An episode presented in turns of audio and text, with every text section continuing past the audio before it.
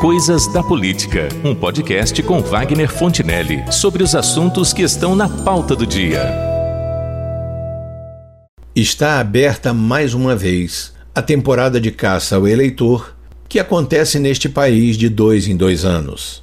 E mesmo assim, não se pode dizer que o espetáculo seja apenas o mesmo de sempre, porque o legislativo e o judiciário contribuem, cada qual à sua maneira, para criar no percurso entre uma e outra eleição novos números e truques, sempre em desfavor dos que arcam com seus custos.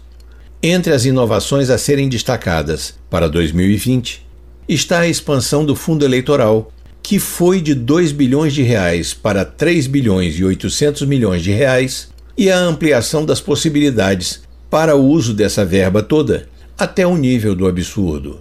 Primeiro, porque com esses recursos podem seus beneficiários fazer praticamente qualquer coisa: comprar e alugar carros e imóveis, custear despesas pessoais de candidatos e partidos e, até na hipótese do cometimento de crimes eleitorais, pagar os honorários de seus advogados e as eventuais multas a que sejam condenados. Com essa permissibilidade injustificável, trazida pela legislação mais recente sobre o fundo eleitoral, o que se estabeleceu foi uma autorização e até um estímulo para que partidos e políticos cometam crimes eleitorais. O que, por si só, já é uma excrescência, porque equivale a impor à vítima de um criminoso que pague por sua defesa e o ajude a pagar a parte pecuniária de sua pena. Visto que toda essa farra votada pelos parlamentares e respaldada pela Justiça Eleitoral será custeada com recursos públicos arrancados do contribuinte sob a forma de impostos. Mas os despropósitos das inovações trazidas pela legislação eleitoral a partir de 2020 não se limitam à questão do aumento das despesas com candidatos e partidos que a sociedade terá de suportar. Há também a questão das cotas, que, assim como em outros regimes de cotas, nas universidades e nos concursos públicos poderão ensejar, e de fato têm ensejado, casos de fraudes. Vamos aos fatos. Estabelecer a obrigatoriedade de cotas mínimas para mulheres e para os afrodescendentes no preenchimento do quadro de candidatos pelas agremiações políticas poderia, em princípio, ser uma providência ou uma regra garantidora de uma participação igualitária num pleito eleitoral quanto ao gênero e à etnia. Afinal de contas, movimentos de cunho feminista e de consciência negra têm questionado a falta de oportunidades iguais para que possam exercer também no plano político-partidário a representação de suas causas, suas lutas e suas bandeiras. A partir de 2018, foi introduzida a regra dos percentuais mínimos no quadro de candidatura dos partidos. 30% para cada um desses segmentos. E agora, para 2020, a Justiça Eleitoral estabeleceu uma nova regra referente à distribuição dos recursos do fundo eleitoral. Pelo menos 30% do que o partido receber deverá ser destinado aos candidatos negros. Está correto e é justo, talvez num outro país mais sério e mais democrático, mas não no Brasil, onde as soluções mal alinhavadas costumam facilitar a violação da lei. No país do jeitinho, existem normas jurídicas motivadas por decisões, projetos e regulamentos mal avaliados que possibilitam tanto a autodeclaração de gênero quanto a autodeclaração de raça ou etnia, sem a definição de critérios objetivos para essa, digamos, manifestação de preferência. E digo de preferência baseado numa experiência pessoal. Há alguns anos, como servidor da Rede Federal de Ensino, fui chamado ao Departamento de Recursos Humanos para fazer essa declaração, como se isso fosse tão somente uma questão de opção, não do que a pessoa é, mas daquilo que ela prefere ser. Os colegas do DRH estavam apenas cumprindo uma determinação do MEC para todos aqueles que fizessem parte do seu quadro de funcionários. Pois quando a chefe do setor que cuidava disso me fez a pergunta, eu respondi sem hesitar que me declarava negro.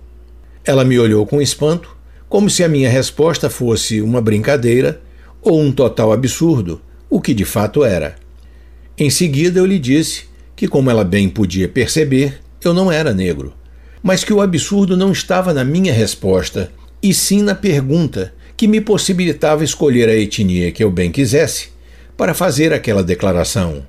Eurodescendente, afrodescendente, asiático ou qualquer outra. E o que isso tem a ver com a legislação eleitoral que norteará as eleições deste ano? Tem que permite acontecer algo semelhante, que já está acontecendo. Candidatos brancos que estão se declarando negros ou pardos. A imprensa tem noticiado isto, acrescentando que alguns desses mesmos candidatos já prestaram uma informação diferente sobre a sua etnia em eleições anteriores. Há quem queira enquadrar isso como falsidade ideológica. Mas essa é uma defesa relativamente simples de se fazer. Porque, como explicam os especialistas no estudo da genética, não é necessariamente pela cor da pele que se define a raça de uma pessoa. Nos Estados Unidos, no correr do século XX, foi proeminente a chamada regra de uma gota de sangue, ou regra de uma gota única, que é um princípio social e legal de classificação da raça, segundo o qual, abre aspas, qualquer pessoa, mesmo com um único ancestral de descendência africana, é considerada negra. Fecha aspas. Esse conceito, que por lá também serviu como um argumento falsamente científico para os racistas, foi codificado na legislação de alguns estados norte-americanos e era associado ao princípio da negritude invisível. No Brasil, essa regra não vale e jamais vigorou entre nós, porque a compreensão que os brasileiros têm acerca da etnia de uma pessoa está diretamente ligada aos seus caracteres físicos exteriores.